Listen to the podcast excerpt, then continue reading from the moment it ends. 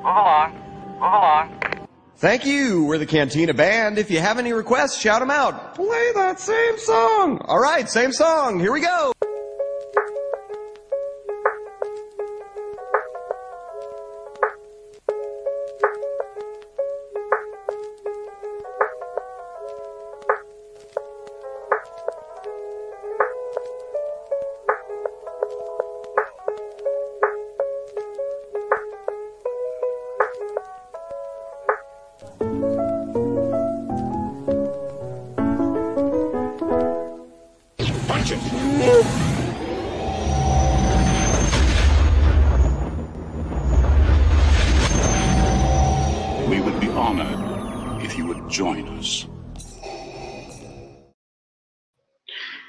Amigos, ¿cómo están? Bienvenidos al Teca Podcast, dos semanas seguidas de este, expresar, este, de dar esta bienvenida de esta forma. Bienvenidos al Teca Podcast. Encuentra esta semana conmigo el buen Jorge Ávila y este, el buen Sirius Kenobi. Bienvenidos, muchachones. Esperemos que, este, que hayan disfrutado la semana pasada y si no, y apenas nos están conociendo porque ya estamos disponibles en Spotify y todas estas cosas. Espero que empiecen este, a escucharnos y, y que nos vayan comentando si les, si les gusta o no esta platicada. Vamos a hablar Star Wars, de eso se trata, ¿no? Simplemente juntarnos a platicar por el gusto de... La semana pasada hablábamos de eh, A New Hope y hoy vamos a hablar de Imperio Contraataca. ¿Cómo están? Bienvenidos. Sirius, ¿Qué onda? ¿Cómo están usuarios de la fuerza? Sí, ¿qué sí, tal? sí. ¿Cómo están Ay, todos? Oye, este, aprovechando todos, todos, este, todos bebiendo y disfrutando de la mejor película de la saga. Sí, sí, sí, sí, sí. Bueno, no sé, Sí, yo salud, sí salud, creo, salud, salud. Yo, yo sí creo que esta es la mejor película de la saga. Yo no sé si ustedes creen que esta es la mejor película de la saga, pero he leído a, a- a mucha gente últimamente que, que no, ¿eh? ¿Sabes? Y nuevamente Sí. esto es algo que, que yo comentaba la, la- la semana pasada de este rollo del, del- del gap generacional. Y yo creo que para generaciones como a lo mejor todavía con la tuya, Sirius, que, que a lo mejor te que tocó, cre- te tocó crecer con las originales, ¿no? Me o tocó más, con, crecer o más con las la- precuelas. Me tocó crecer. Honestamente, yo tenía 10 años cuando fui a ver la trilogía, este, el- la remasterizada, la del 97. ¿Ok? Así que pues, tocó, ya cuando anunciaron las precuelas y este, obviamente las secuelas, pues sí, yo crecí con, con esas películas, pero realmente pues la trilogía original es mil veces, mil veces mejor que... Para los que crecimos con la, con la, con la original, es común, o la mayoría de- normalmente decimos que Imperio es nuestra película favorita. Jorge, ¿era tu caso también? Pues, en, en mi caso fue la primera que vi en el cine. Ok. Ya que les conté la semana pasada que antes había leído el libro de A New Hope de, Ujú. de Star Wars. Y yo continué la historia en el cine. Y en el cine fue sí, sí fue una emoción de, de principio a fin. O sea, un niño de 8 años, 8 o 9 años viendo una película solo, pues me fui al cine solo. Acostumbraba a ir al cine solo porque tenía dos calles de mi casa el cine.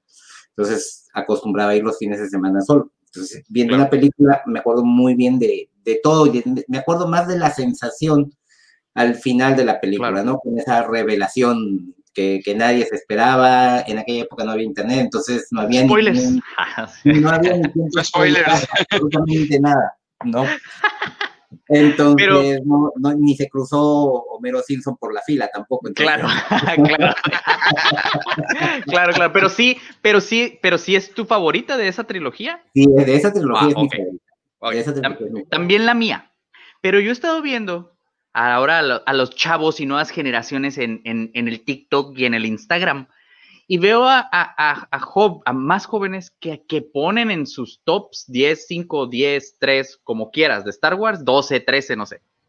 En primer lugar a este Revenge of the Sith.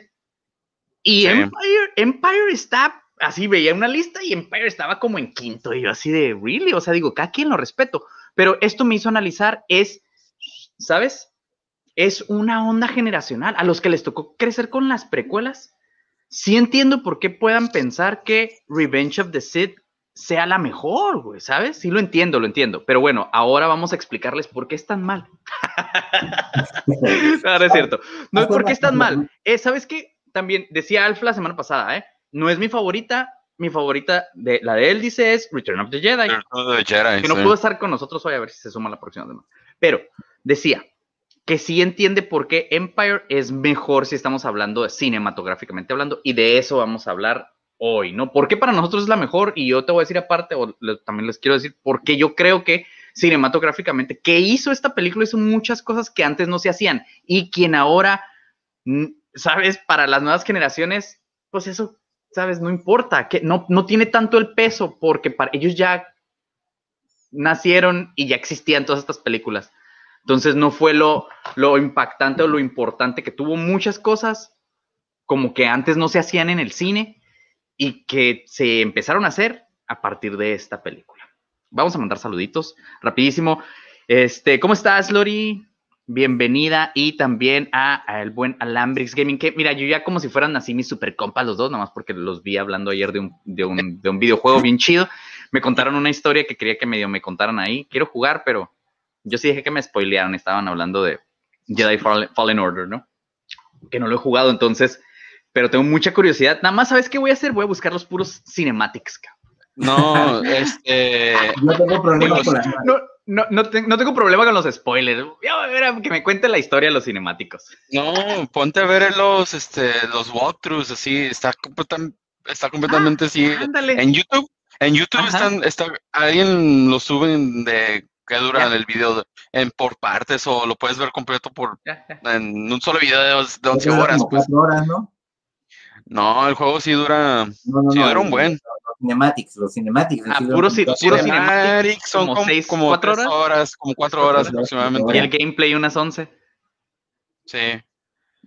Muy bien, muy bien. Dice Jorge con el cine a dos calles de su casa, el sueño de todo amante Sí. sin pagar estacionamiento.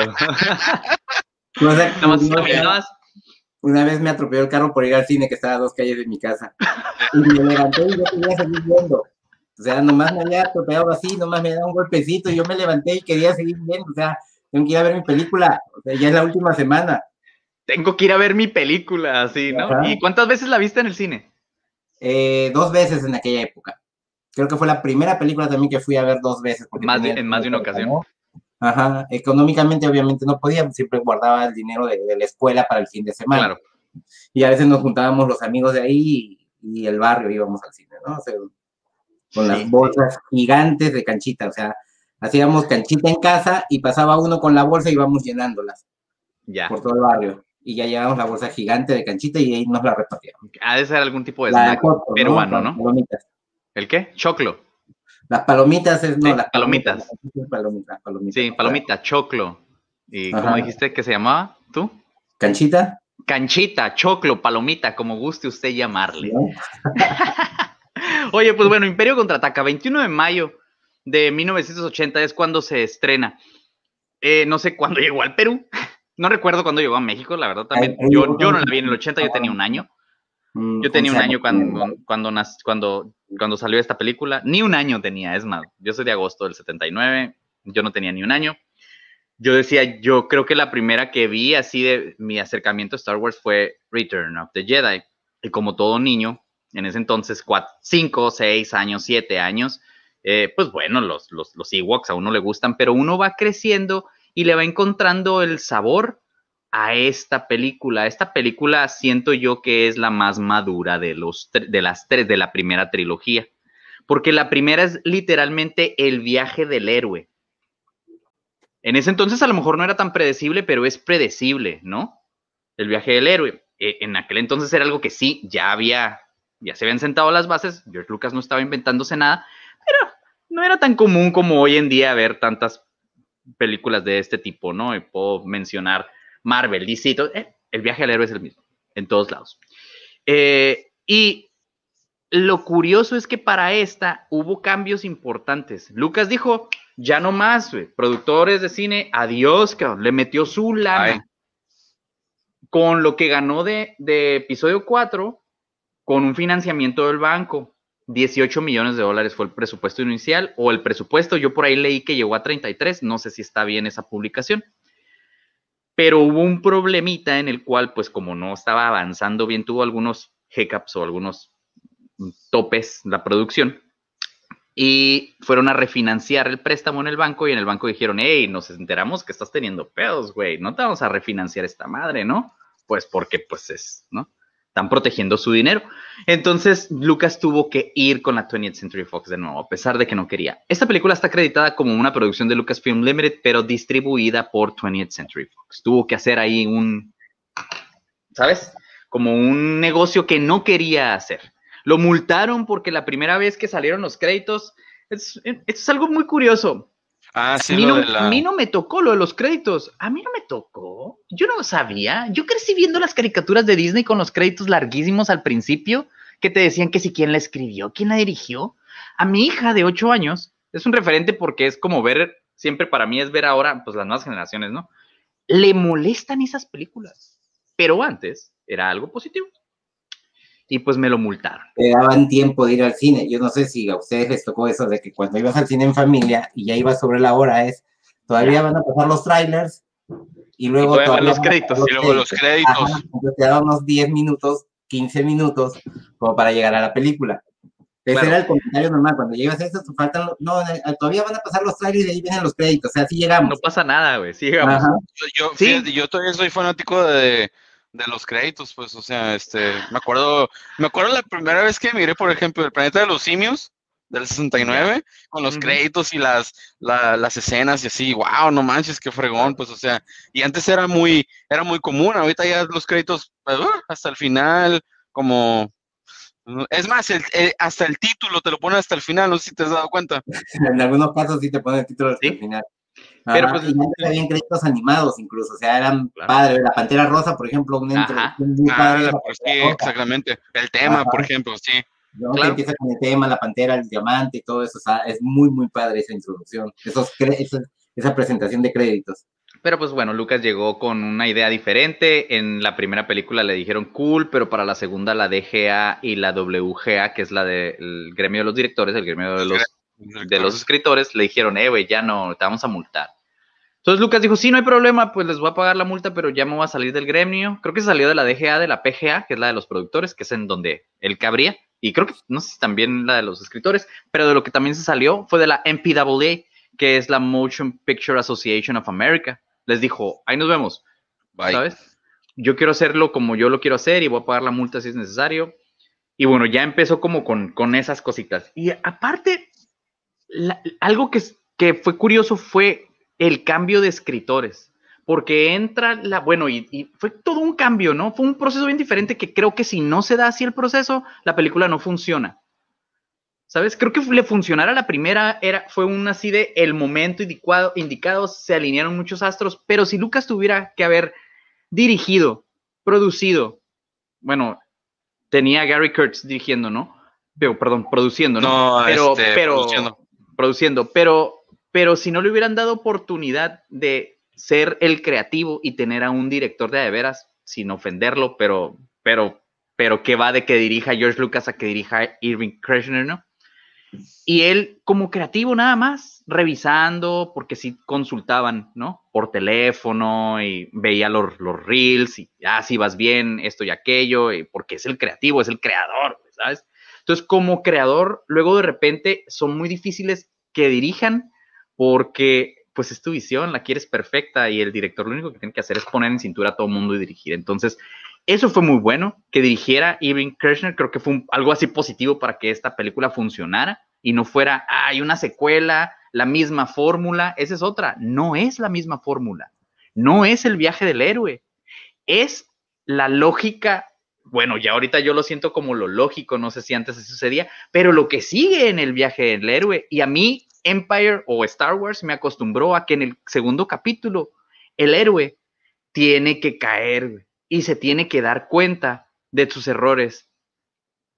Un comentario así rápido de las secuelas y por qué siento que a veces no funciona tan bien el arco de Rey es que ella no tiene este viaje en la segunda.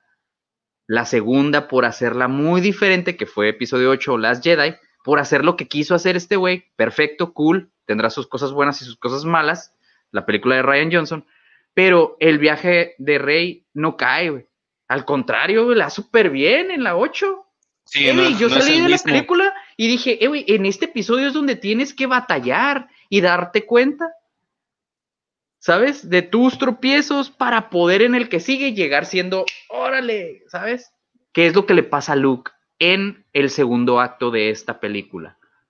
Que en el momento fue muy criticado porque fue lento, pero yo lo siempre lo disfruté mucho. Creo que funciona muy bien esa semana, dos semanas que estuvo con Yoda. Esa es otra cosa. La película la divide. Los tres actos es, al principio, la batalla de Hot. Todos los héroes juntos. El segundo acto, los separan, güey. Simón. Y en el tercero, reúnes para, para algo que te cae, pues no cae en, en sentido de, de edición y esto y, y del ritmo de la película, para algo triste, no termina, no termina, ¿sabes? Sí. En po- y eso es algo que me encanta de esta película, ¿no? No siempre los buenos van a ganar. Y la gran pelea, así, gran pelea, gran pelea que esperarías al final, es al principio. Entonces esta película llegó y en estructura hizo, ¿tú creías que esto era Star Wars? Pues no, ¿sabes? Bam, te la cambian por completo. Y tuvo, y tuvo críticas negativas. Te explican más de la fuerza. Y hubo críticas también, positivas y negativas, ¿no? También hay que recordar que los haters han existido siempre. Y el gran reveal y giro al final con lo de Darth Vader, ¿no? Esta película, en, así nada más simplemente hablándoles de la estructura, así es como es diferente y por eso yo creo, para mí, eh, o sea, como película, en ese momento llegó y dijo, "Pff, ahí les va, así se hace una secuela, ¿no? Y sigue siendo una de las 15 mejores secuelas de, de- de todos los tiempos y, ¿sabes? ¿Por qué? Porque llegó a, a darte algo inesperado, pues, ¿no? Más para el momento, para, en la época, pues, ¿no? Pero bueno, no sé, para ustedes, ¿por qué, Jorge?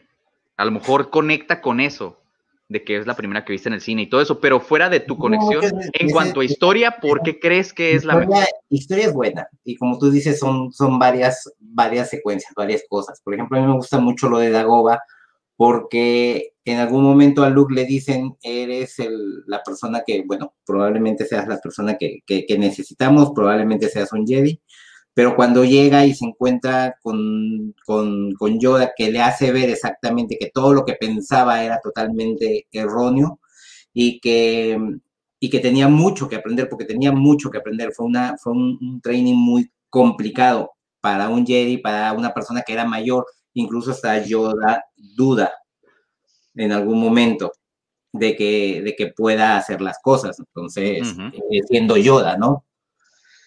Eh, eso es, para mí la parte de, de- de Yoda es, es, es, es muy buena, es como lo, creo que lo más educativo que tiene Star Wars. Parte mucho de la esencia de Star Wars está en, esa, en, esa, en ese momento, ¿no? En Dagoba. Todo lo que sucede en, Dago- en Dagoba es, y es una frase que usamos mucho, ¿no? Inténtalo, eh, perdón, este, hazlo, no lo intentes, o cosas así Ujú. eh, viene también el, el- el hecho de que encuentre a, pues, a Yoda y que no crea que él es el maestro, el gran maestro Jedi, o sea, te quita todos los estereotipos que, te- que, que- que tú te imaginaste en algún momento, pues te los, te los elimina en ese momento, ¿no? Entonces, para mí, eh, esta película es, es eso, ¿no? Dagoba es una de las partes para mí que, que, que me enseñaron mucho.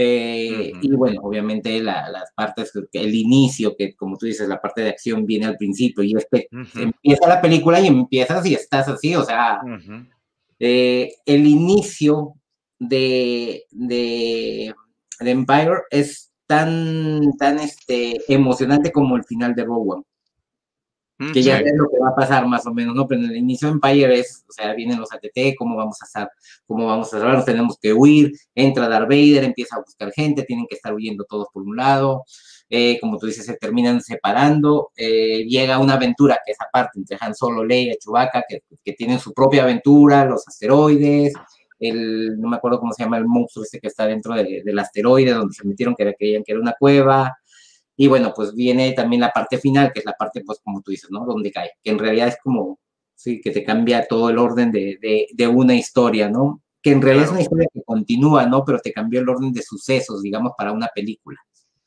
Le, baraj- le barajé un poquito y ya regresa un poquito a lo, a, quizá una mezcla de estas dos, de estas dos formas de narrativa hacia Jedi, ¿no? Y para ti, Sirius, ¿qué es lo que, lo que te conecta y que dices, esta, esta es la mejor, cabrón? Como un balance, ¿no? Ya en el último, este, en el último arco del- de la película, pues, no, ah, Empire, pues, híjole, ya, prácticamente ya dijeron todo lo que se puede decir de esta, de esta magnífica película.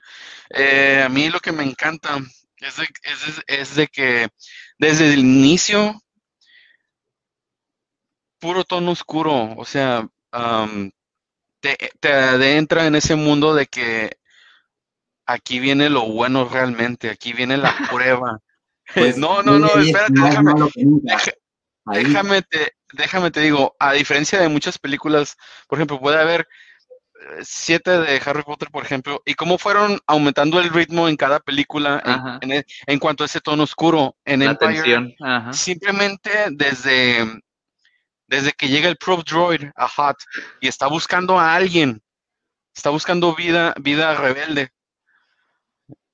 Wow, o sea, no, ya, ya sabes por dónde va este el tono de la película, pues. Y por ejemplo, ahorita que estoy leyendo los cómics de Darth Vader, un- lo complementa un poco y lo entiendes más al, a- al personaje, al villano, pues, Ya. prácticamente. Y esa insistencia y esa um, urgencia por encontrar al hijo de Skywalker, pues, o sea, ah, lo complementa todo, pues, y como dice Jorge, empiezas con la batalla de Hoth y luego se separan y luego se vuelven a encontrar, pero hay un punto de quiebre y la que sigue, pues obviamente Claro. es ah, la tensión, pues, esa Claro. tensión. Nos presenta a Yoda, nos presenta a Boba Nos Fett, presenta ajá, a Boba, ¿sabes? a Nos em- Lando, a Lando, a la Marcha Imperial, la marcha imperial. ¿sabes? O sea, yo creo que yo, para mí sí sigue siendo, en- entiendo cómo alguna otra les pueda gustar. Aparte, las actuaciones son mejores, ¿eh? O sea, por ejemplo, estaba pensando, ¿cómo, cómo, cómo, por qué Revenge of the Sith sería mejor? Y decía, no, pues tiene las mejores peleas, la mejor pelea que hay. Y sí, sí, sí, Duel of the, Duel, este, perdón, el, el Duel, final, Battle ¿cómo of se the llama? Heroes. Battle of the Heroes, gracias. Battle of the Heroes para mí es, la mej- es el mejor duelo de sables, pero bueno, de eso no se trata. Esta discusión ya la tendremos a lo mejor después, pero sí, para mí personalmente creo que esa es, ¿no? Tienen razón, pero las actuaciones no son tan buenas. Amigables, decían todos, Sí, men- Oye, ¿qué te menos, menos, menos el Senado. El Senado es muy bueno. El Senado. Y, y el Senado McDermott es, el, es quien me, me rescata esa película y, y- y por eso para mí también está muy... ar- Para mí es la segunda mejor inclusive. Pero, pero es que Empire es, deja, se- sienta bases, deja, ¿sabes? En, en muchos aspectos. Fíjate, estaba viéndola y le estaba poniendo un chorro de atención a, muchos detallitos. No solo en cuanto entra la presencia imperial, entra con la marcha imperial, pero me encanta, fíjate, es una película que te está diciendo lo que está pasando con Vader, Simón. Eventualmente estás regresando a esa storyline. Y una vez que se separan Luke, Han y Leia, estás regresando a esos storylines. Realmente son tres storylines que estás siguiendo en un punto de la película. Pero el de Vader me encanta, cabrón. Es buenísimo, siempre me ha gustado. ¿Por qué? Porque estás viendo cómo es, por simplemente cómo trata a sus oficiales.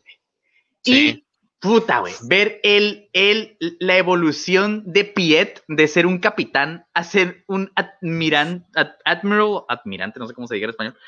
Este es buenísimo y es luego, luego en la primera escena. Y ves, ¿qué, qué quiere decir? Este vato, no acepta errores. Cuando digo este vato me refiero a Vader. No acepta así, ni poquito.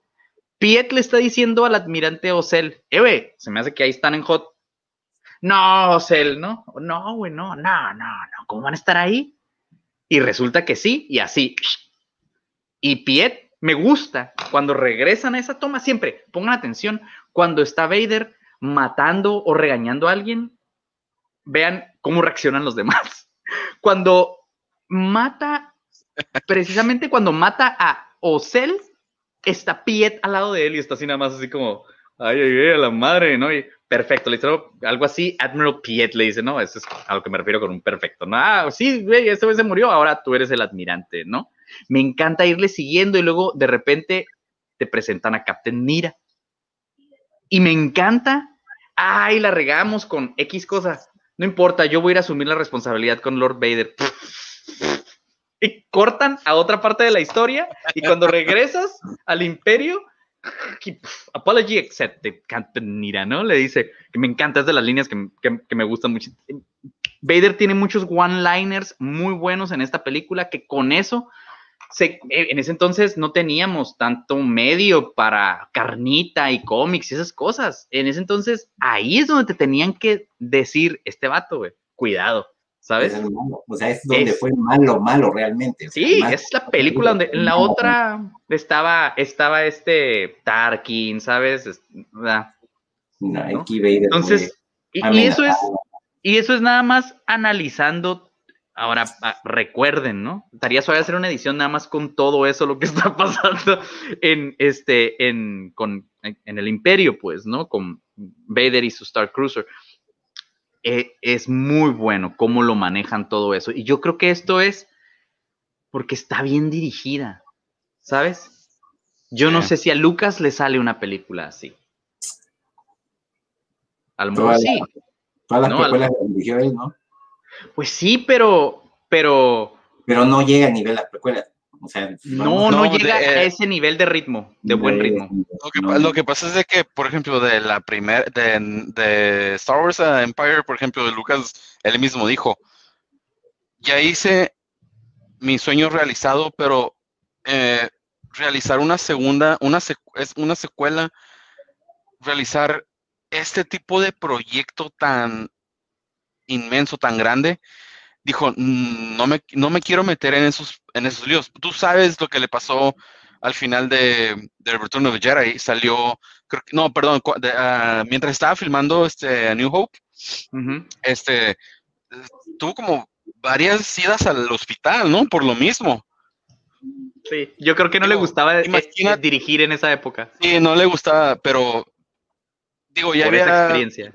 Por esa experiencia, ya había venido de American Graffiti y fue eh, algo más tranquilo, ¿no? Y todo. Ajá. THX 1138, por ejemplo. Ajá. Wow. Este, pero nunca se imaginó el tamaño, la magnitud de este proyecto. Claro. Y que le dijo a Irving Kirchner, se lo ofreció. Incluso la gente de Irving Kirchner le dijo, estás demente, acéptalo. O sea, Porque no quería. Wars, pues, es- ajá, no quería. Irving Kirchner no quería, dijo, se quedó así como que, ¿qué? Wow, sí. No, güey, ¿por qué? ¿Por qué voy a dirigir Lucas esto, no? Lucas, Lucas supo escoger muy bien a sus directores. Incluso Steven Spielberg estuvo considerado para hacer Y no quiso. ah, sé, episodio en 1, Empire- creo que Empire y- nuevamente se las ofreció en episodio 1, ¿no? A, a ellos, así 1, 2 y 3. Que le dijeron, güey, no, güey, pues dirígelas tú. Sí.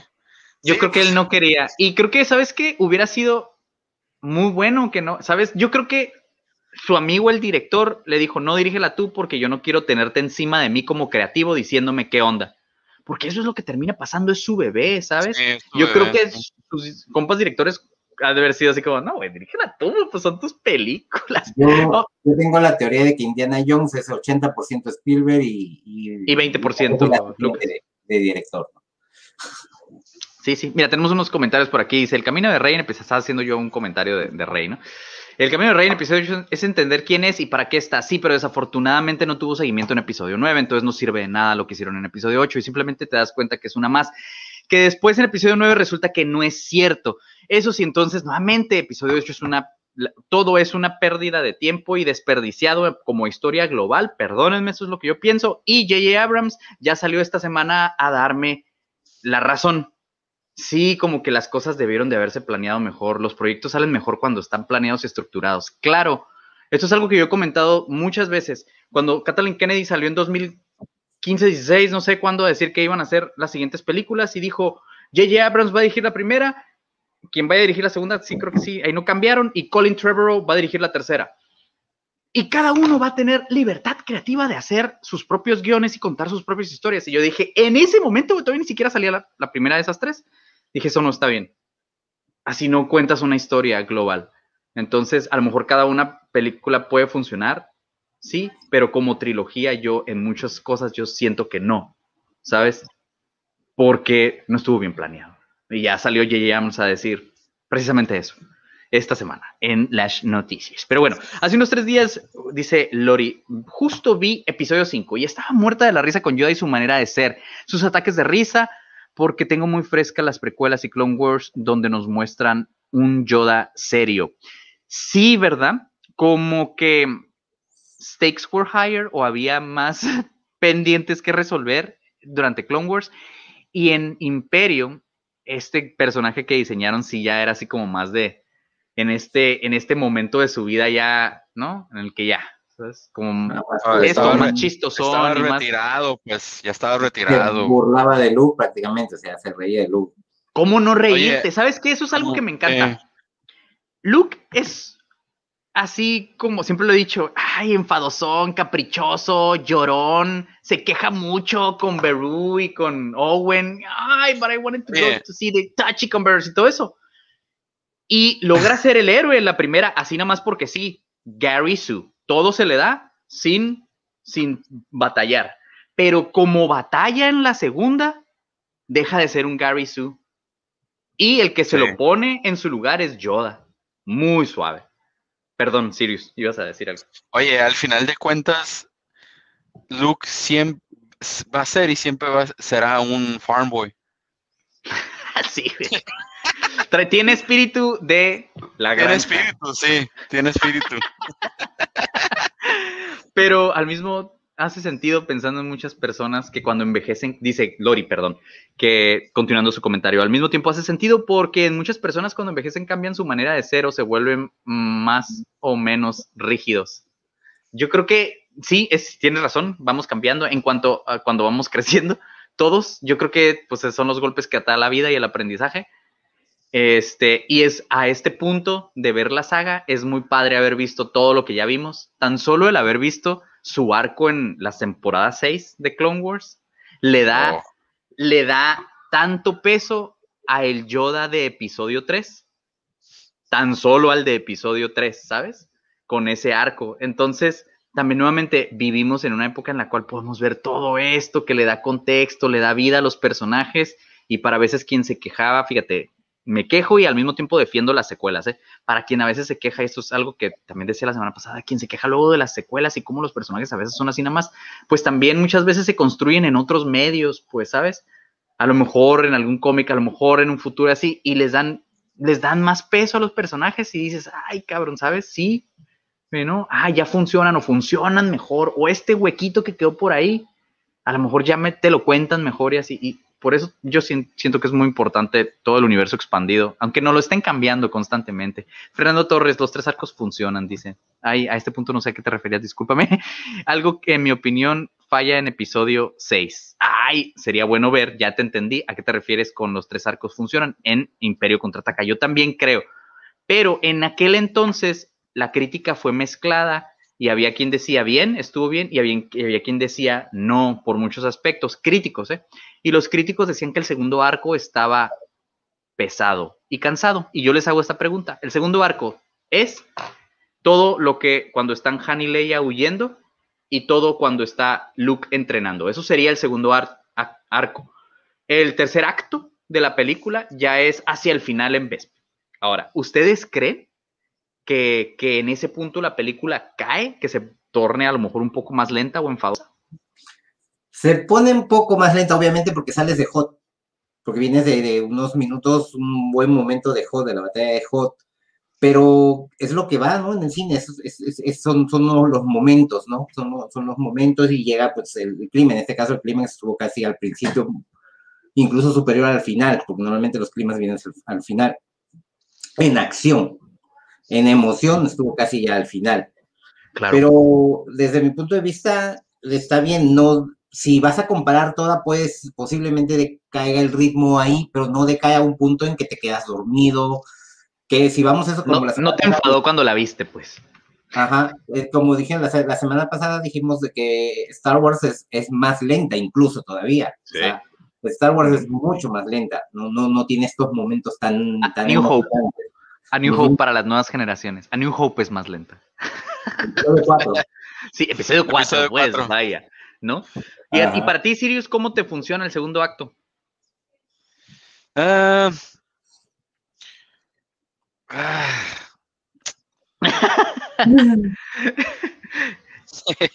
¿No? no o sea, ¿te, te enfada? ¿Crees que funciona Sí. bien? ¿No te A enfada? mí, me, ¿O sí te a enfada? mí no me enfada para nada, a mí me encanta, de hecho, porque um,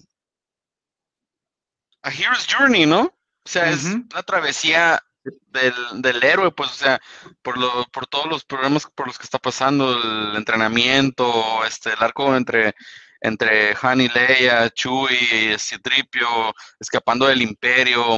Eh, eh, ahora sí que viene siendo el aftermath de Battle of the Hut Ujú. de, de pues, Y que casi no vemos el, eso, ¿sabes? que el imperio el imperio volvió a fallar de nuevo como como al, al- al fa- falló al capturar a los rebeldes pues y Ujú. este yo a, a mí no me a mí en lo personal no me molesta y este Creo que que es- eso casi no lo veíamos. Creo que veíamos una batalla, ganaban los héroes y ¡uh!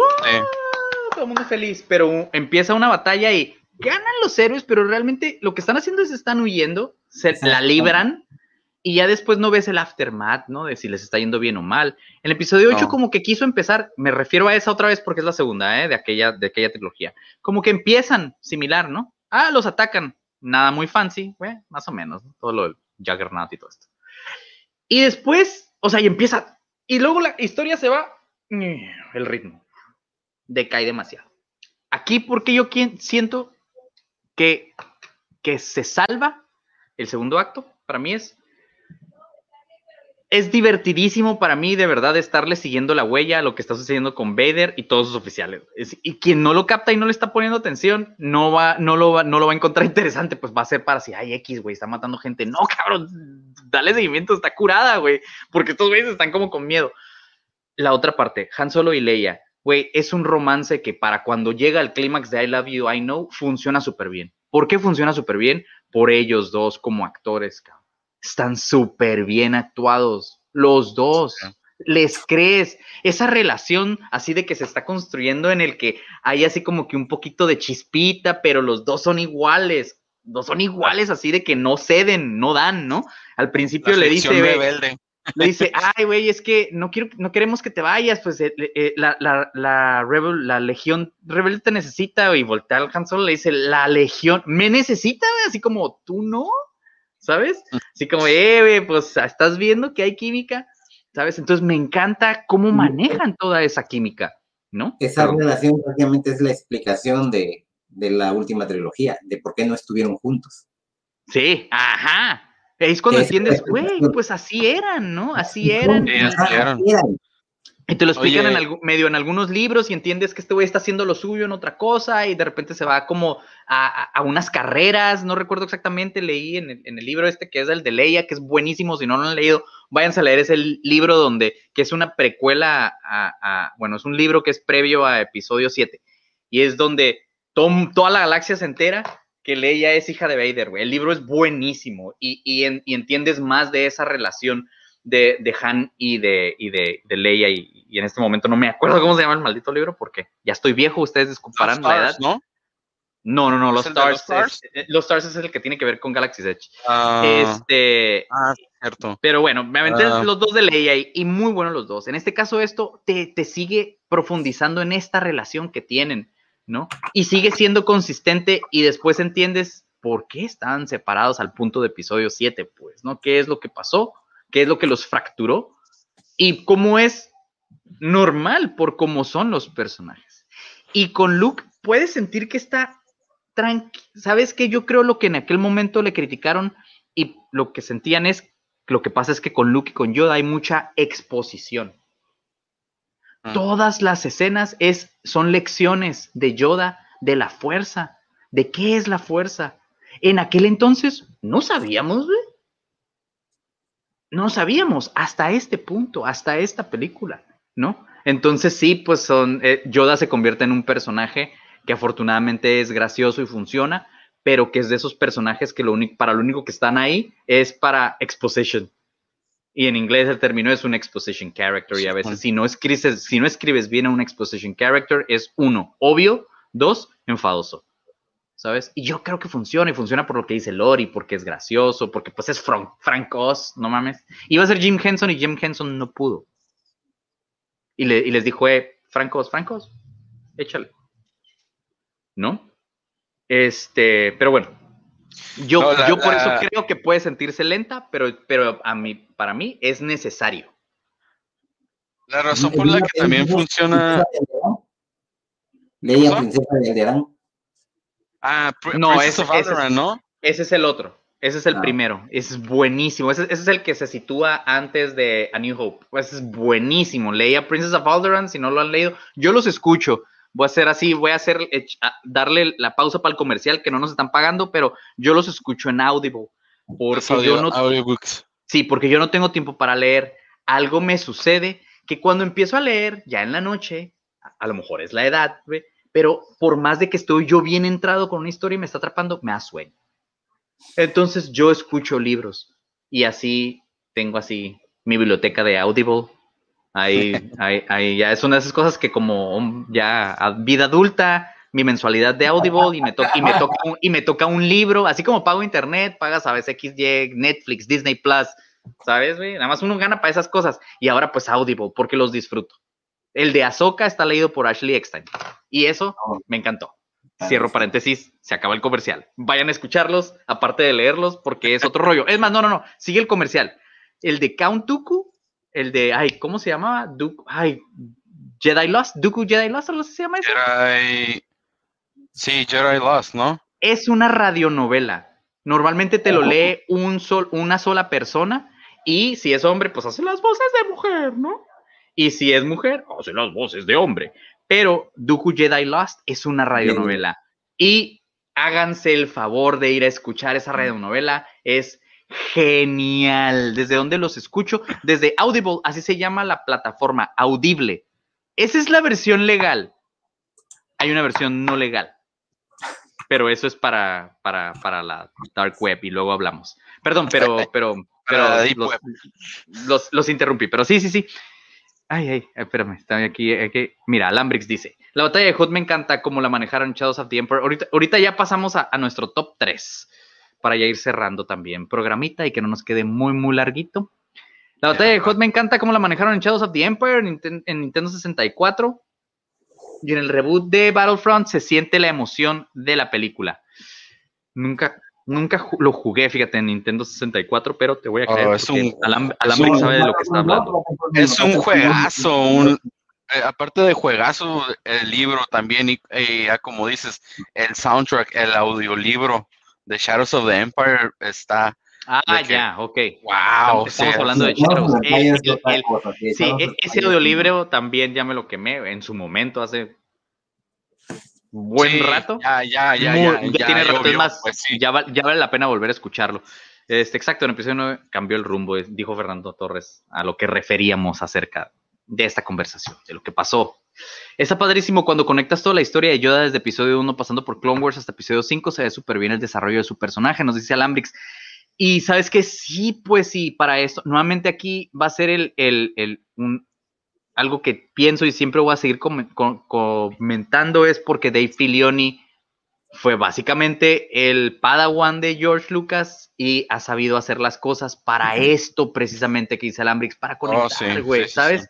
Para conectar a los personajes, que es lo único que queremos como fanáticos, ¿no? A lo mejor si nos cambian un poquito el canon, bueno, no importa, pero sigue conectando el personaje y yo con eso me doy, güey. Estás haciendo crecer un personaje, le estás dando sentido. Venga, venga, me el encanta. primer capítulo de Clone Wars Ambush es prácticamente Yoda de Yoda, Empire. ¿No? sí, sí, así, los, así se siente, les da muchas lecciones. muchas Yoda. lecciones. Muy, muy padre. Entonces, para hacer el primer episodio de Clone Wars, conectas, porque conectas con un personaje, ¿no? Que ya conoces. Tú ya te sabes cómo es ese Yoda, güey. Lo ves así, entonces te atrapa y dices, ok, vamos a verlo. Sí, Alambrix, o sea, como llegas de Yoda serio advirtiendo a los demás sobre el lado oscuro, a Yoda hurgando en RD2 por comida, es buenísimo. Me encanta, me encanta esa escena. Buenísima que se, cuando se está peleando con este con R2 y sí pues ya es, ya, ya estaba viejito pues cuando 900 años tú tengas a ver si no Yo capaz identifico como arcos en el episodio 5 lo que sucede con Vader por un lado, lo que sucede con Luke por el último, Han y Leia, y eso le llamo el arco. Ah, ok, tienes razón. Esos son los arcos, ok, las líneas de historia y, y los actos serían los tres que ya les dije. Y como sea, yo creo que los tres funcionan en ambos casos, ¿sabes? Este, sí, ok, atrapan. Muy bueno escuchar los audiolibros. Ah, que estamos hablando de los Ashley Eckstein en el aero. Sí, sí, perfecto, buenísimo. La legal, siempre legal. Sí, siempre legal. Me encanta porque decía este Fernando Torres. Yo sí, a mí sí me gusta, ¿sabes? Este, apoyar lo más que se pueda de manera legal, hasta donde uno permite, hasta donde se permita, y si ya no se puede, pues hay que ver otras opciones. Como por ejemplo, si no me la vas a poner en mi región y estoy dispuesto a pagarla, pero me estás diciendo una película o whatever, pero me estás diciendo, bueno, es que tu región va a llegar en tres meses. Ah, no, güey, pues chido, güey, la voy a torrentear, güey. ¿Sabes? Perdón. Si me vas a dar opción para pagarla, la pago. Estoy dispuesto a. Pero si no, no me voy a esperar. Así, definitivamente. Como con los cómics. Ay, pues que tardan dos, tres ¿no? semanas en, en- ¿Cuánto tarda en llegar en español? No, pues vamos a leer. No, No, no, no. No, no, no. Eh, ediciones más concretas. Ya no te están vendiendo las, las ediciones simples, sino ya Claro, ¿no? dando las historias. Por ejemplo, la A última ver. semana, la semana pasada salió el último de Vader, que Ay. por, por cierto comienza el arco de War of the Bounty Hunters y va a estar buenísimo. O sea, va a estar buenísimo y hasta octubre le vamos a dar. Y por ¿Es ejemplo, hasta octubre? sí, hasta octubre se acaba, sí. Y este, A ver, danos, con, danos contexto. Se acabó el segundo, la segunda corrida, por así decirlo, el second run de Vader, sí, ¿no? La primera corrida era después de episodio 3, es de después de episodio, los primeros 25, 26, Los pues, primeros- como, el, como el primer run, ¿no? sí. y la segunda, y la segunda es después de episodio después de 4, New Hope. Después de New Hope. se va a acabar y ahorita empieza War of the Eh, Bounty Hunters, que básicamente es Hunters. después Empire. Empire, sí. ¿Y qué es, Está lo que, va a qué es lo que va a Está conectar, Sirius? ¿Por qué Pues está buenísimo? donde- hasta donde, hasta donde yo sé va este va a conectar conectar con este con el episodio 6. Así que Ok, y entonces entre episodios 5 y 6 le van a llamar a todo esto War of War the of the Bounty, Bounty Hunters. Hunters. Sí. ¿Tiene que ver con, con el hecho de que Boba Fett traiga en carbonita a Han Solo? Puede que sí, puede que sí. por- todas eh, eh, bueno, no se sabe, no se, muchos no se tienen respetos y Claro. no se, ya no se sabe todavía porque no se sabe todavía, pues, pero sí, hasta octubre le, va- le vamos- a dar, así que va a estar buenísimo el No, arco. pues hay que, hay que empezar a leerlos. Este, yo me estoy poniendo al día con los de con los de Vader. Ya los estoy, perdón, ya los estoy leyendo en línea. No quería hacerlo, pero ya los estoy leyendo en línea porque me quiero comprar como el, el resumido, eso me Compendio. gustaría, el compendio, Compendio. ¿no? de cada de cada uno de los de los corridas, no sé cómo se llama, runs les dicen en inglés. sí, no sé. los runs. Disculpen No. por, porque soy un pochazo. Vamos al top 3. Vamos a empezar con Sirius. Y ahora lo que vas a hacer es que ya. me vas a decir 3, 2, 1. Y luego Jorge me va a decir 3, 2, 1. Y luego yo, yo, este, y luego yo les voy a decir 3, 2, 1. Y si mal no estoy, este es tu número 3. ¿Sí? ¿A quién le hablas? ¿A mí? A Sirius, tu número Ah, 3. Ay, sí, la, la entrada de los Bounty Hunters. ¡Wow! Por- O sea, Porque de tantas escenas, ¿por qué esa en de 3? tantas escenas te das cuenta de el poderío del imperio, pero a la vez mm, de no poder concretar una sola tarea, la cual es capturar a, de entre tanta, de entre, tanta galaxia, no puedes encontrar una simple nave. Una simple nave. ¿Qué hace el imperio? Contratas cazarrecompensas. De, en este momento te das cuenta de que en la galaxia hay de todo. ¿Cuántos Claro. Bounty Hunters están en la escena? Son siete, ¿no? Ay, estoy viendo Seis, nada más. Uno, dos, seis, tres, venga. cuatro, cinco, seis. Bueno, a lo mejor en esa toma en específico ¿Quién, que, que quién hace tengo. ahí? Son seis, no, No sí son seis, ya me acordé. Ah, ok. Forlom, Sí, Sucus, Wolfed, IG, sí, son seis. Es la primera vez que escuchas las espuelas de Buffett. Que no trae en ningún lugar, pero es la primera vez que las escucho. O no sé si haya una toma donde sí se vean y ya me estarán corrigiendo, pero según No, yo, eso, eh, bueno, eso es en Bespin. Eso es en Bespin. ahí se escucha. ¿Se escucha en esa escena precisamente? No, se escucha en Bespin. Se me hace que anda checando, ya nos abandonó. A mí me gusta esta escena, me gusta, me, me agrada porque es la vez, así como tú dices, que ves que hay otro tipo de, de personas, es otro, otro nivel de, de, este, de, de personajes, son recompensas y aparte es que es, es creo Ah, que ya la escena después del- de la cantina donde ves tanto personaje nuevo, ¿no? Y fácil de reconocer porque todos se te quedan en la cabeza de alguna u otra manera. Así Sí. es. ¿Y por qué? Porque son. Güey, no mames, o sea, ¿vos qué es? Un hombre lagartija. ¿Qué piensas en ese momento, no? Y luego un robot, así, eh, IG. Dos o sea, robots. no, Son dos robots, sí, Dos cierto, ¿no? Entonces dices, ah, es súper loco, pero bueno, es, es nuestra introducción a los Bounty Hunters. Y sí, sí, sí, sí, este, estoy de acuerdo contigo, es una escena importante. Este, y vamos a tu número dos. Estoy tratando de, de- de cargar el, el- el video. ¿Cuál es tu número dos? ¿Qué escena elegiste? Fue el. La batalla de Hot. No, ¿cuál fue? Fue el. Ay. A ver. A ver, te- yo te voy a decir lo que me mandaste. Vader versus Luke. Vader versus Luke y el. El infamous. El famous. I am your father. ¿Eso quiere decir que esa no es la mejor escena para ti? ¿Qué cosa? Definitivamente esto quiere decir que no es la mejor escena para ti. ¿Por qué está en segundo lugar este, este momento? Bueno, después de que miras el entrenamiento de Luke, ¿qué esperas? Pues este, un enfrentamiento. Obviamente no le vas a ganar al Señor Oscuro de los Sith. Obviamente no. De alguna forma, pero de alguna forma le tienes que poner cara, le, le tienes, te tienes que enfrentar a eso, a lo que más temes.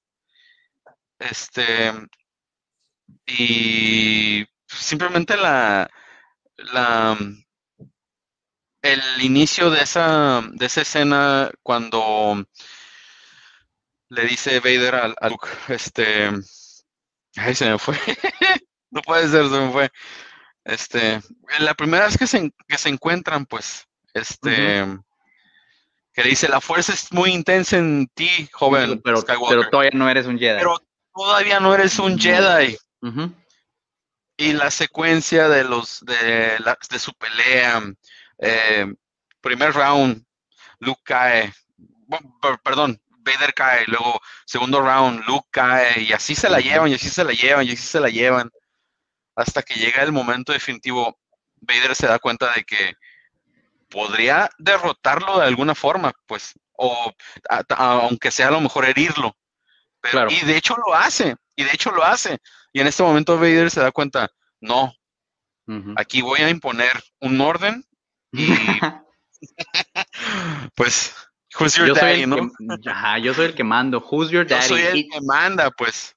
así es. Y tu Y primer lugar, Who's your daddy? tu primer lugar me no. sorprendió. Este, que básicamente es The Imperial Fleet. Fleet. Sí. Sucede, hoy que la estaba viendo, sucede alrededor del minuto 19 de la película. Cuando la primera vez que cortamos al espacio y vemos la flota imperial y escuchamos El- la marcha el- imperial por primera La vez. marcha imperial, el tema de John Williams. Porque para ti es, pues. es- es el mejor momento de esta película. Ah, te das cuenta del poderío, del, de la capacidad que tiene el imperio de poder, este, de toda su flota imperial. Te das cuenta de, de lo, de lo grande que es, pues, en toda la galaxia. Solamente puedes crear esta escena con todos esos este, efectos especiales, este, las maquetas, los Star Destroyers, el Imperial Super Star Destroyer, este, híjole,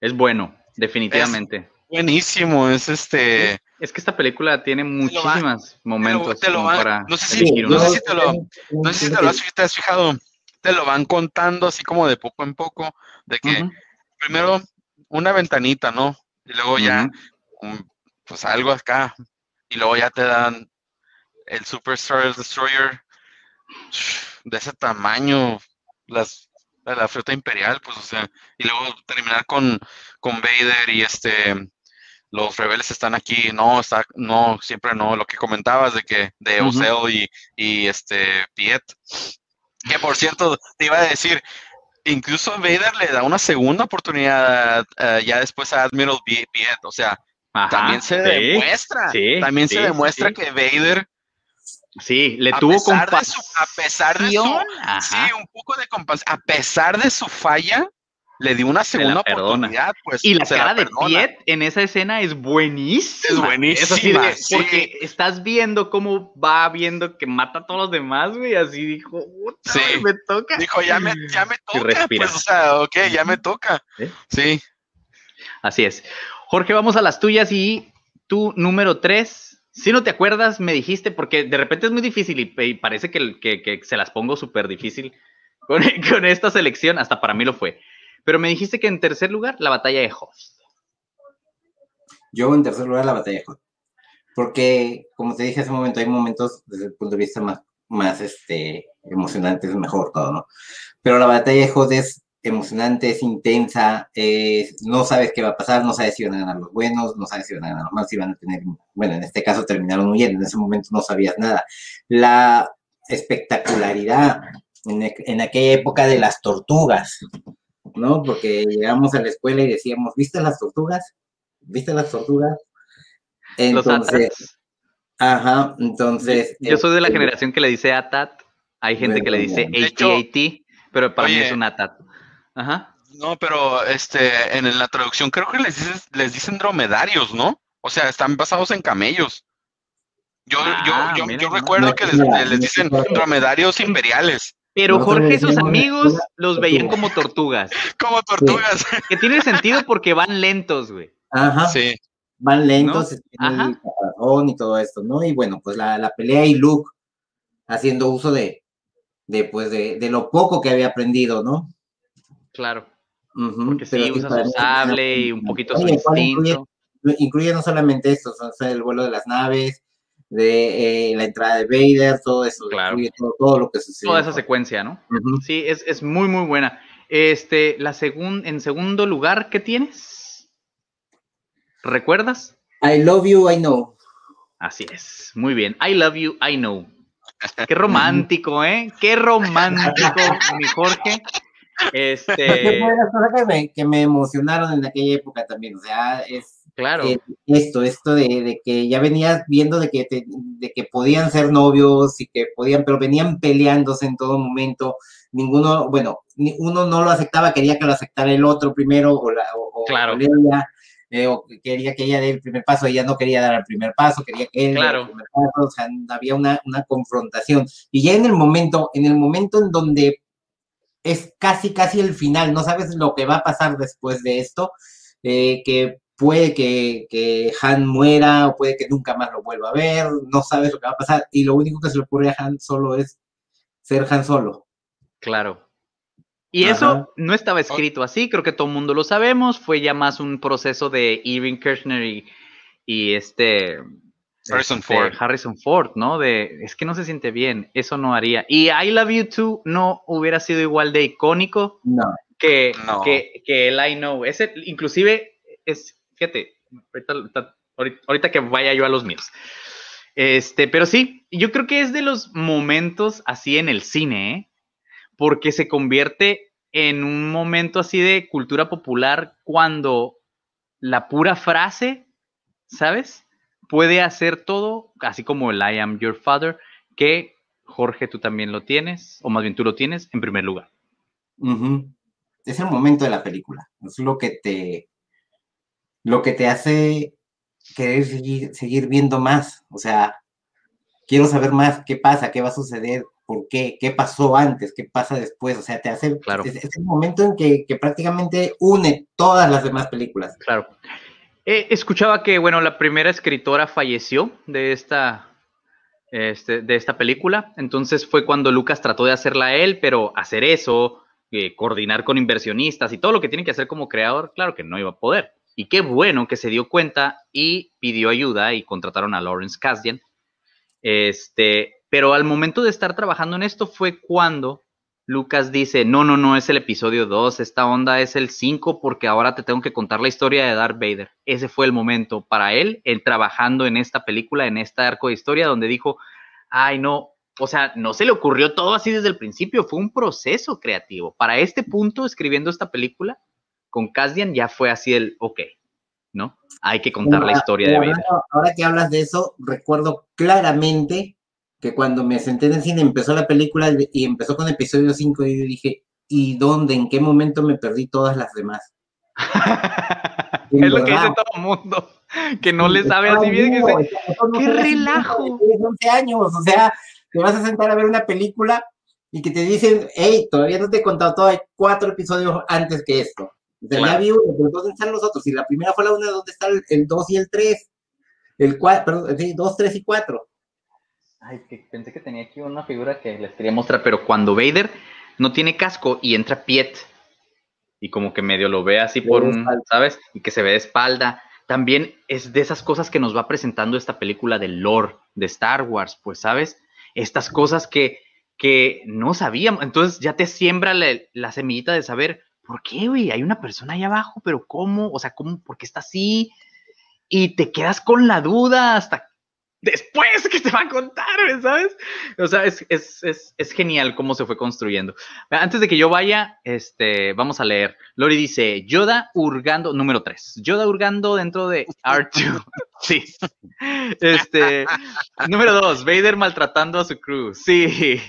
Y número 1, Vader este, revelándole a Luke su parentesco. Claro. Eh, Alambrix, a ver, vamos. Eh, número 3, el, el, entrenamiento de Luke. Número 2, toda la historia en Bespin. Bespin. Y número 1, Vader versus Luke. No nada más el momento, él me lo está poniendo como todo. Me imagino que él se refiere a toda la, la, la pelea, que es muy buena. Hay, una, hay un, hay un, hay un vaivén de, de, de, en la conversación muy bueno ahí. Dice que saben que esa parte de la compasión, dice Lori, cuando estamos, estamos hablando de Piet y le perdona la vida porque falla y decide no matarlo. Dice Lori, ¿saben que esa parte de la compasión a Piet me parece importantísima porque de alguna manera la retoma muy bien en los cómics? Ah, muy bien, muy bien, muy bien. Muy bien. Y, y, y, y, seguir construyendo al personaje. ¿Quién está escribiendo y, los cómics? Bueno, no sé quién esté leyendo, escribiendo, perdón, la segunda, el segun, la segunda corrida. Quien escribía la primera es Charles Soule o Soul, o Soule, no sé cómo se pronuncia. Ahorita, ahorita te digo, él, espérame. Él, escri él, escribió Light of the Jedi, me parece, la primera de, de, de, de la primera novela de todo este rollo, ¿no? Que están haciendo ahora de, esta nueva era de Star Wars. Y es muy buena la novela. Esa novela también me la escuché, es muy buena. Creo que que movieran a Charles Soule de cómics a una novela, me, así genial, ¿sabes? Porque se me hace se me hace que hizo muy buen trabajo con Vader.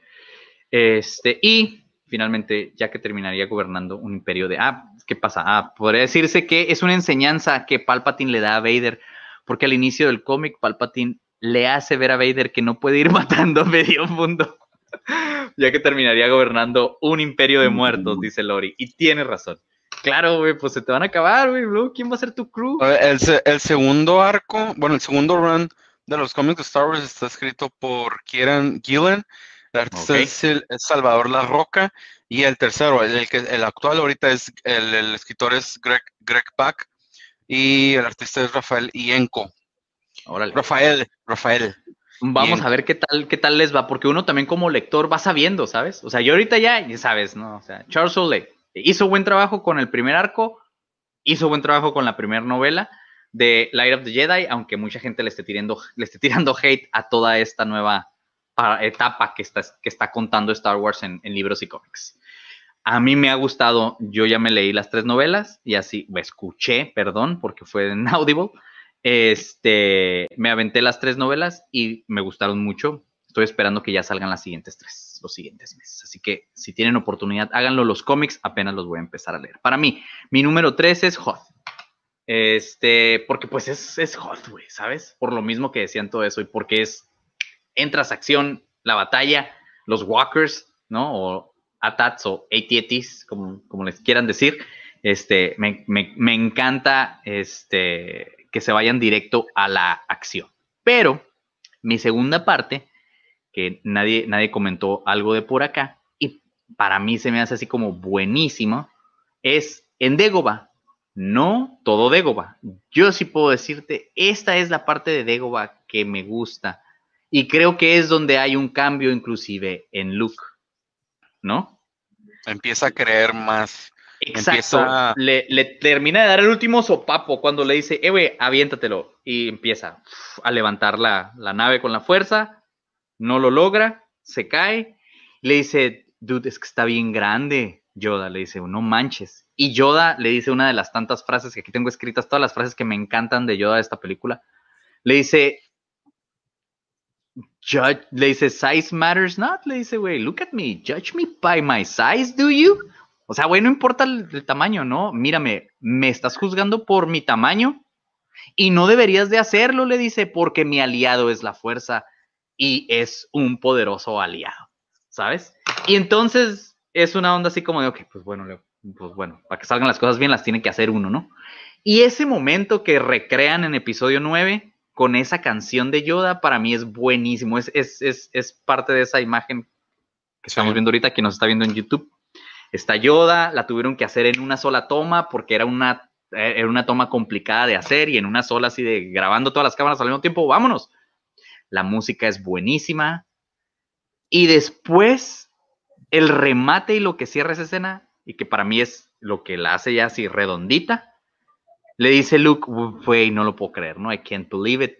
Y remata diciéndole con el mayor sopapo galáctico que le puede dar Yoda a este berrinchudo hombre, ¿no? That is why you fail, güey. Por eso, güey. Porque no estás creyendo, pues. No estás creyendo. No estás, no estás creyendo ni siquiera en la fuerza, en, en lo que puedes hacer con la fuerza. Eso es lo que me deja, ¿no? Esa conexión. ¿No? Porque le dice, güey, es que está muy difícil, está muy grande. Güey, no, güey, estás viendo el tamaño y no se trata de eso. Estás viendo las cosas de una forma incorrecta. La segunda vez, hacia el, perdón, no la segunda, hacia la siguiente vez que lo vemos, ya está equilibrando más cosas y ya está pudiendo tener un poquito más de, de control en la fuerza, ¿no, Luke? Aún así, su necedad lo hace fallar en esta película, ¿sí? Entrenó alrededor de dos semanas, sí aprendió muchas cosas y como le dijo al final Yoda, güey, pues si te vas a tener que ir, güey, pon atención a todo esto que aprendiste, te podrá salvar la vida. Y le salva la vida.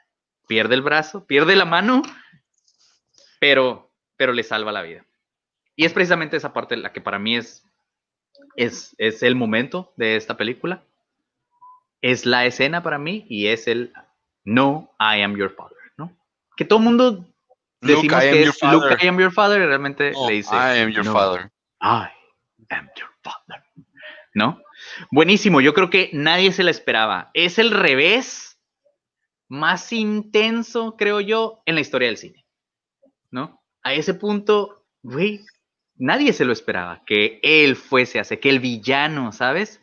Esto leía que afectó a niños. O sea, los niños, imagínate un niño de 8 años, tú ya tenías 11, no sé de qué manera te pudo haber afectado, pero te lo construyen como el Lord Oscuro. Ya lo escuchábamos la semana pasada, ¿no?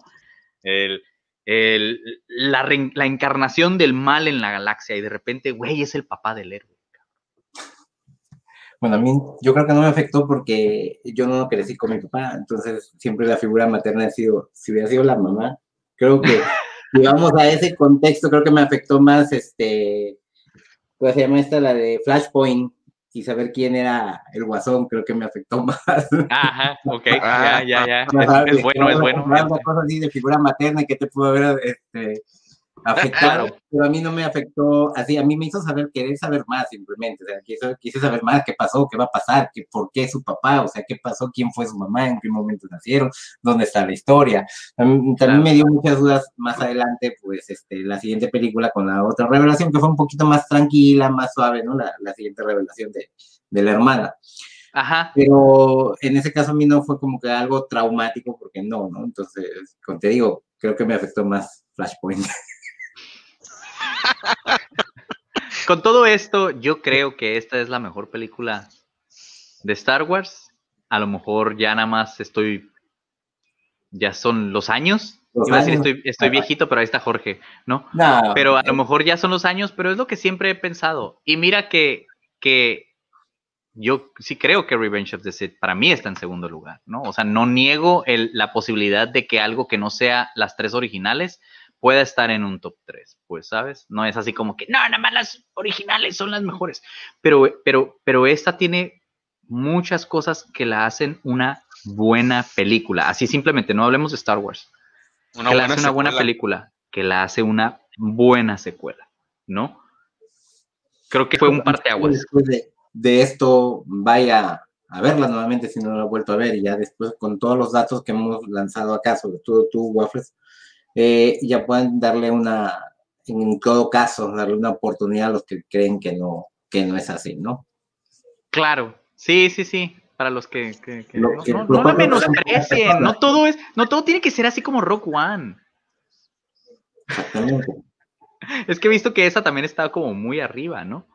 O inclusive, y esto es algo que luego seguiremos revisando, tanto cosas buenas como negativas, pero veo que Last Jedi o Rise of Skywalker también me las ponen muy arriba algunas, algunas generaciones, ¿no? Es una onda generacional.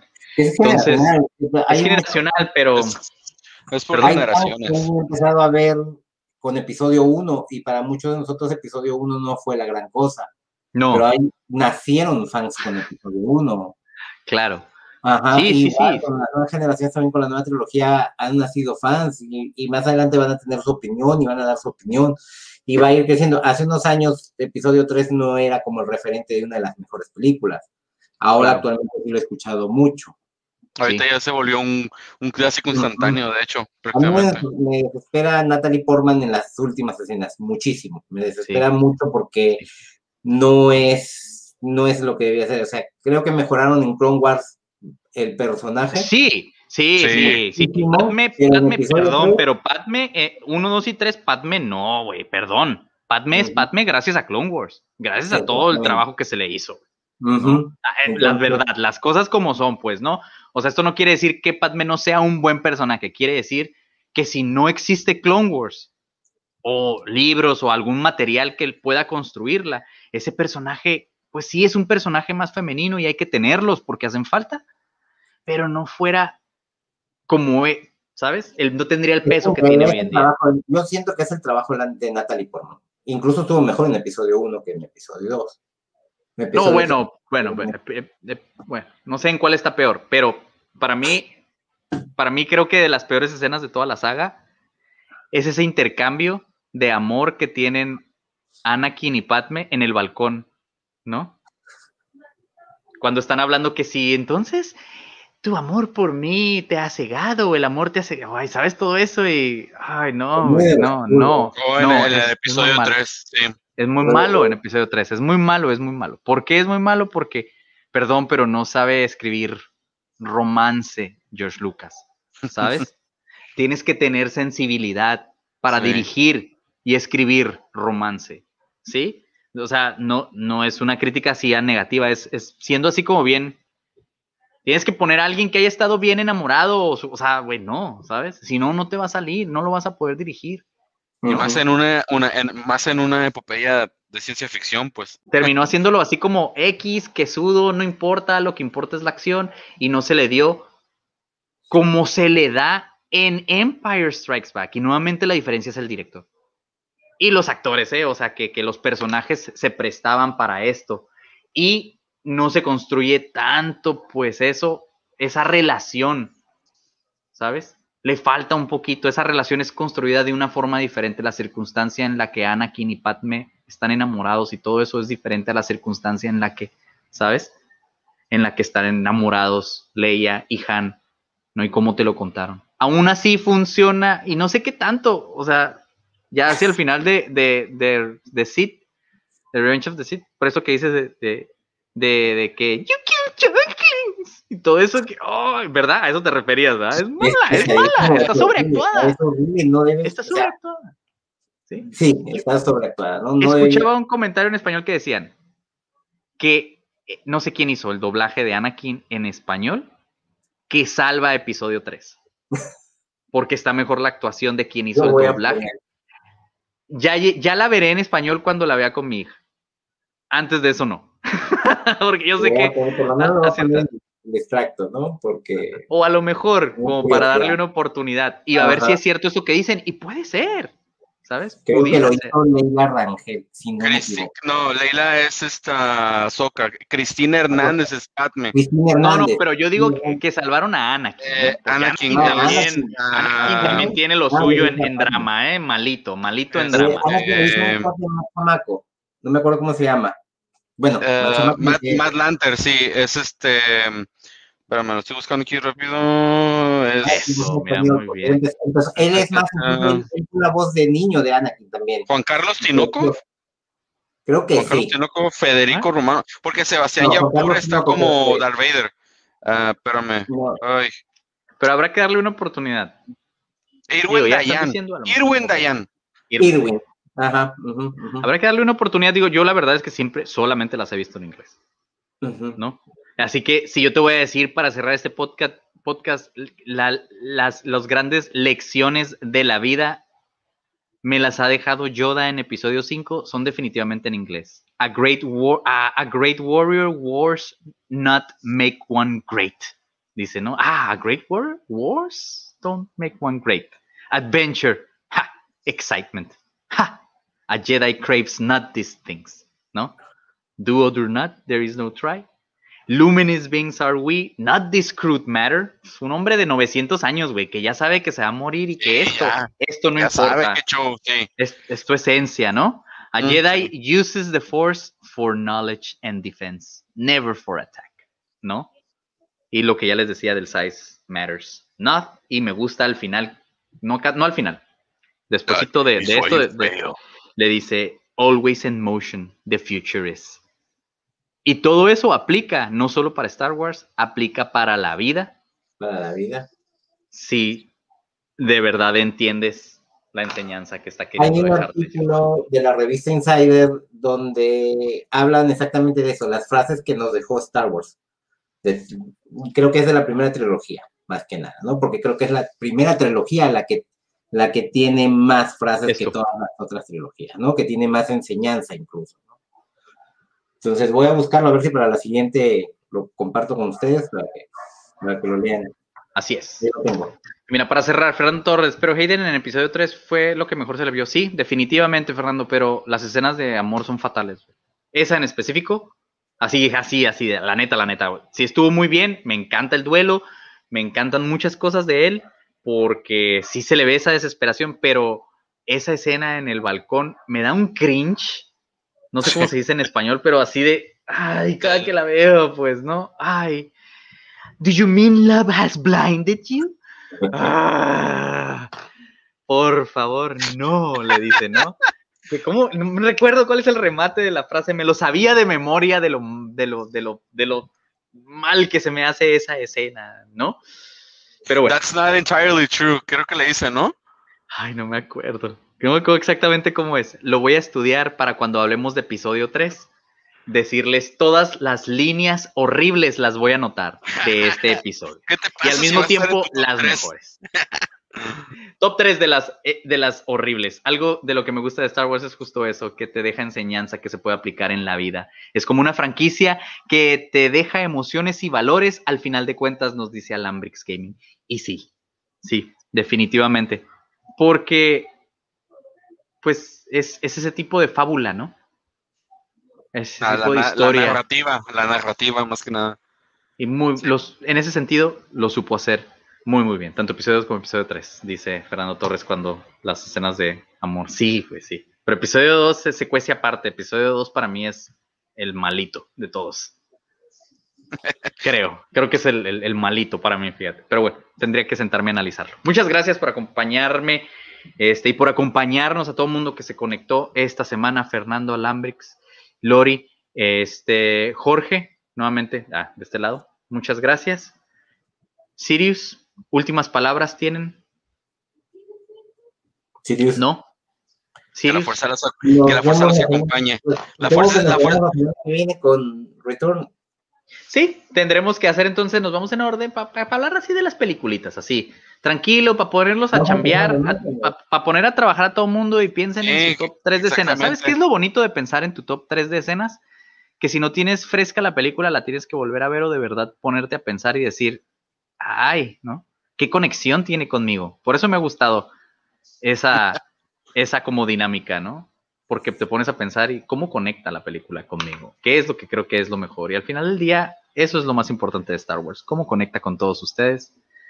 Si seas fan de cualquier película y la mejor para ti sea cualquier película, no importa, eso es Star Wars, ¿no? Una vez escuché, eh, no me acuerdo si fue en alguna serie de DC o algo de Marvel, en donde decía que podían haber muchos universos, todo es distinto, pero lo único que es igual es Star Wars en todos los universos.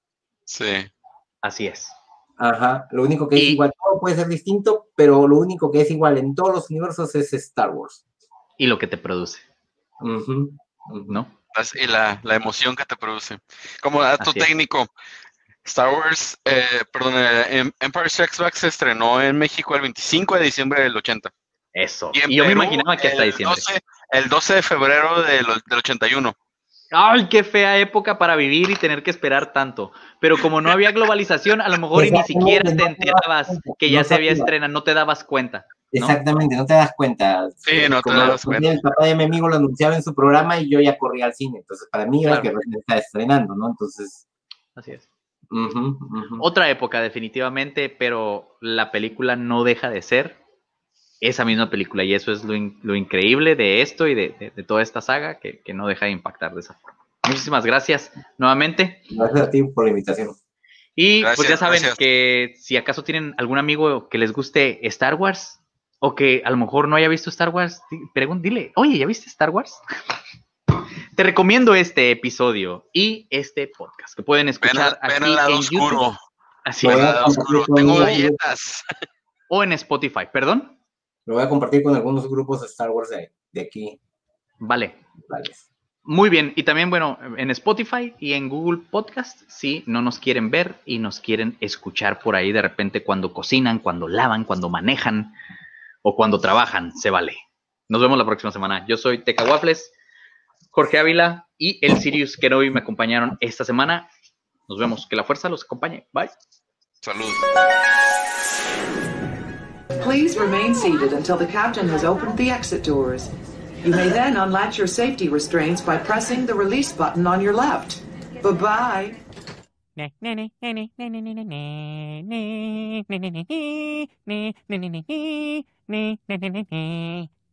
Nene.